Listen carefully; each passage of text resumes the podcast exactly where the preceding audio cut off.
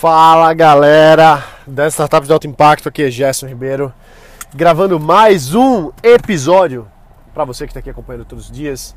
Notícias e informações sobre negócios, tecnologia e inovação, investimentos e, claro, nossas queridíssimas startups.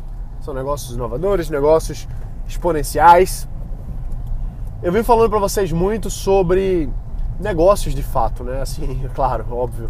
Mas o que eu quero dizer é com negócios que a gente pode crescer, ter escala e trazer isso para uma realidade maior. Mas não apenas isso, não apenas isso. Eu acabei de ter uma reunião com um dos nossos clientes, bati um papo com ele, e ele estava falando, pô Gerson, mas o meu negócio ele não é digital, meu negócio não é na internet, meu negócio é uma loja física, varejo comum. E um dos motivos de eu ser seu cliente, ele falando para mim, né, é justamente que eu quero trazer isso de startup para dentro do mercado de varejo. Eu quero inovar, eu quero trazer coisas novas para esse, para minha loja. Não precisa ser às vezes uma coisa tão grande como a gente vê, viaja, né, como a gente enxerga. Isso é muito verdade. Eu eu sempre tive loja, meus pais sempre tiveram loja e varejo é uma coisa que está no meu sangue, vamos dizer assim, né? Meu meu avô vendia café, produzia e vendia café. Meu pai sempre teve farmácia, depois loja de produtos naturais e por aí vai. E eu também sempre entrei nisso. Na verdade, meu primeiro negócio foi um varejo online. Primeiro negócio meu mesmo, assim, né? Sempre foi, foi um, um varejo online. Agora, não precisa ser online. A, a reflexão aqui é o seguinte: como é que a gente pode usar técnicas, estratégias de startup para negócios tradicionais? E é muito simples, porque empresa é sempre a mesma coisa. É tudo igual e ao mesmo tempo é tudo diferente. Ah, eu tenho uma ideia inovadora, startup multitecnológica.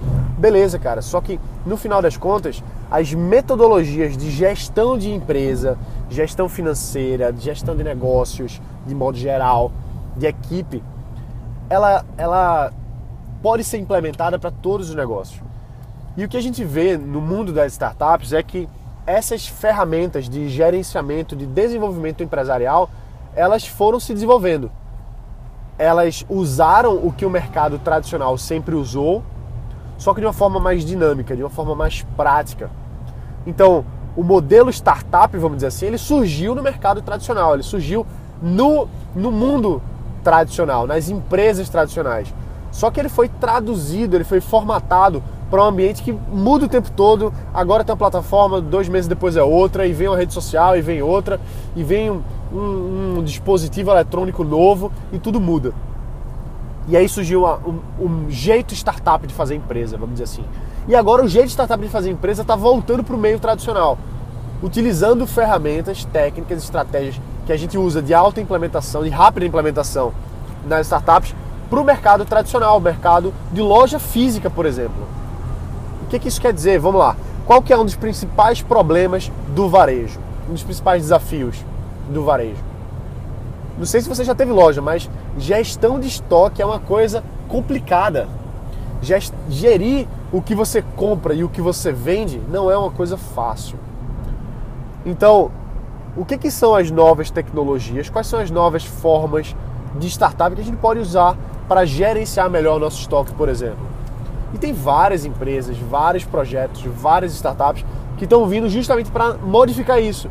Então, por exemplo, etiquetas de RFID, ou seja, são etiquetazinhas que dentro dela tem uma espécie de antena. E toda vez que ela passa perto de um campo eletromagnético, um sensor no caso, ele emite a informação daquela etiqueta. Então imagina que numa loja, todos os produtos ali, cada um tem uma etiquetazinha dessa, e a pessoa não tem que se preocupar em conferir o estoque de um por um manualmente, fazendo contagem de inventário, por exemplo. A pessoa simplesmente usa o sistema eletrônico para saber exatamente quais são, os, quais são os produtos que tem na loja naquele exato momento. O que entrou, o que saiu, se alguém tentou roubar, por exemplo, também. Então, isso hoje ainda é caro, isso hoje não é, na maioria dos casos, pelo menos, não é geralmente utilizado por uma questão de custo, mas a gente está mudando para um, um cenário nesse formato, não exatamente essa tecnologia, mas para a gente ter a tecnologia usando o, a empresa, a empresa usando a tecnologia para melhorar a sua dinâmica. Então você vai reduzir muito custo, porque quantas pessoas você tem que colocar para fazer uma contagem de inventários, por exemplo? Se você tem uma loja pequena, razoavelmente pequena, 2 mil itens, já dá um trabalho danado para ir lá uma pessoa de um por um, avaliar, colocar numa planilha, vai ter uma, um erro estatístico porque a pessoa erra. E existem empresas específicas de contagem de inventário. Isso é uma grana que existe hoje no mercado. Grandes players fazem isso.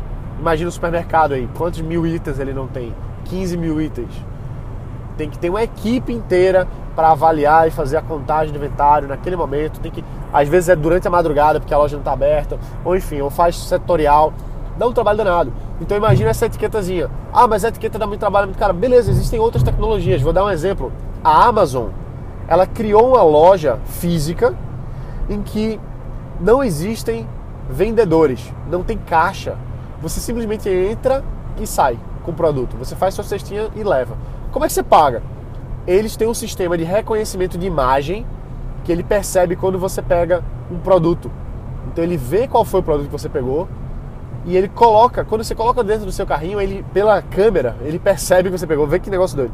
Ele vê o que você pegou ali, você coloca dentro da sua da sua da sua caixinha, da, da, você pega a caixa, sei lá, coloca dentro da sua do seu carrinho e ele adiciona a uma conta virtual. Então quando você sai da loja, ele debita o seu cartão de crédito. Imagina tipo um Uber, né? O Uber você não paga. Você registra seu cartão de crédito, quando termina a corrida, ele automaticamente cobra. É a mesma coisa. A mesma coisa funciona na Amazon, basicamente. Ele percebe o que, é que você consumiu, o que, é que você levou para casa e ele simplesmente debita o seu cartão de crédito. Então, por que, que é interessante a gente avaliar isso? Eu estou falando aqui de varejo, mas quantos mercados tradicionais poderiam e podem e devem usar as ferramentas que a gente tem de startup, modelos novos, ferramentas, metodologias para se reconstruir, para inovar, para mudar, para atingir mais gente. Vou dar outro exemplo. Empresas tradicionais cada vez mais estão precisando fazer a sua imagem na internet. Porque o meio normal, o meio tradicional de divulgação, ele está tendendo a diminuir, ele está tendendo a não ter tanto impacto quanto você tem fazendo divulgações específicas na internet, por exemplo.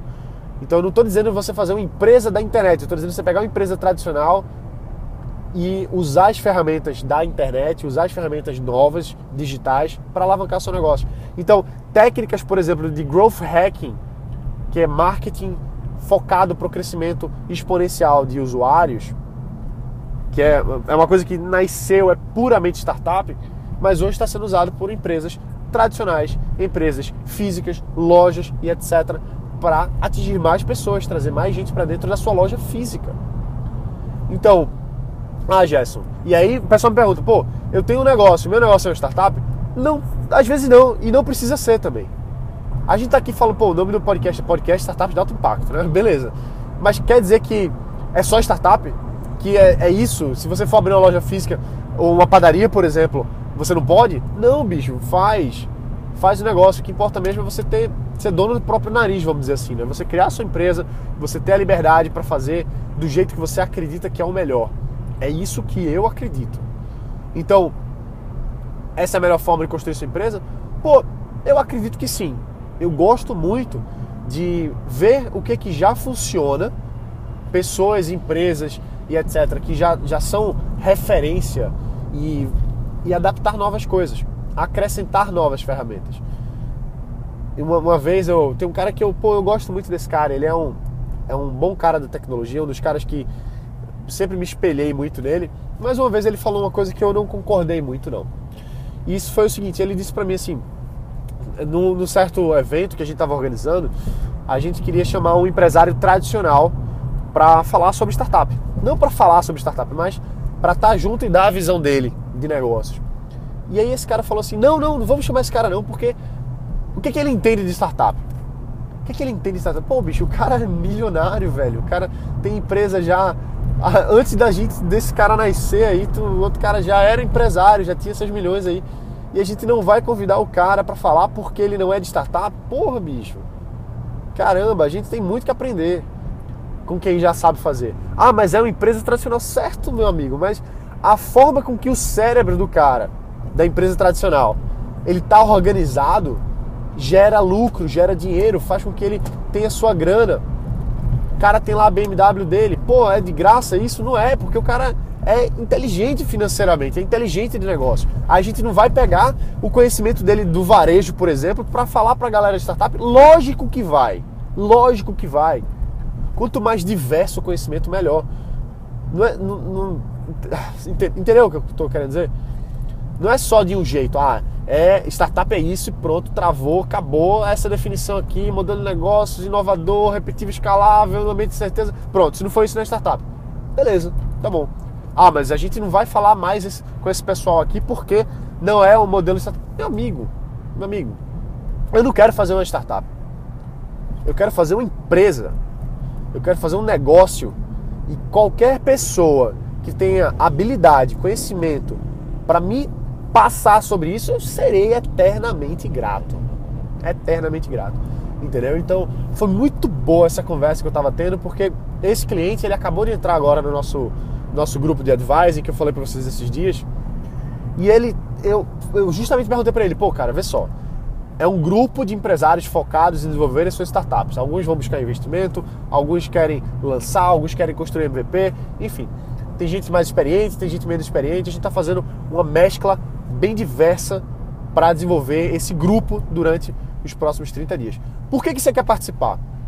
Já que seu negócio não é uma startup, é uma loja. Ele disse, Gerson, eu quero porque eu quero ter a visão dessa galera para aplicar no meu negócio. Eu quero ter a visão desse pessoal para crescer o meu, o meu comércio, a minha loja. Porque tem tanta coisa por aí que eu não sei que existe que eu poderia estar aplicando e não aplico por conta de não ter um direcionamento, por conta de não ter, inclusive, um acompanhamento e alguém me orientando. É justamente isso. Por isso que o nome é advising. Advising significa aconselhamento. Então, a gente estava conversando e, e caiu para mim essa ficha. Caiu para mim essa ficha que realmente a gente das startups tem muito a agregar dos negócios tradicionais e vice-versa, porque no final das contas é tudo negócio, é tudo empresa. E a gente está falando de empresa, a gente está falando de negócio. Então, basicamente era isso que eu tinha para falar para você, para trazer essa visão do varejo para a construção de negócios de startups e a visão de startups para construir negócios de varejo, para você desenvolver sua loja, seu negócio que você já tem. Porque as novas ferramentas de gestão, as novas ferramentas de escala, sem dúvida alguma, com toda certeza absoluta, fazem com que você cresça e desenvolva melhor o seu negócio, beleza? Então é isso aí, galera. A gente vai estar abrindo amanhã vagas. Devo abrir uma ou duas vagas amanhã porque os nossos clientes pegaram praticamente todas as vagas no primeiro dia do, do grupo de advising, que a gente vai estar durante 30 dias focados, são duas reuniões por semana, para desenvolver o seu negócio, usando as nossas metodologias, que a gente já está desenvolvendo há vários anos, para dar esse acompanhamento para você planejar o seu, esses novos passos, definir essas metas, cumprir elas e o mais importante que é na minha visão é você ter ali 12 outros empresários focados em desenvolver e ajudar você a crescer o seu negócio, beleza? Então, se você tem interesse em participar, manda um e-mail para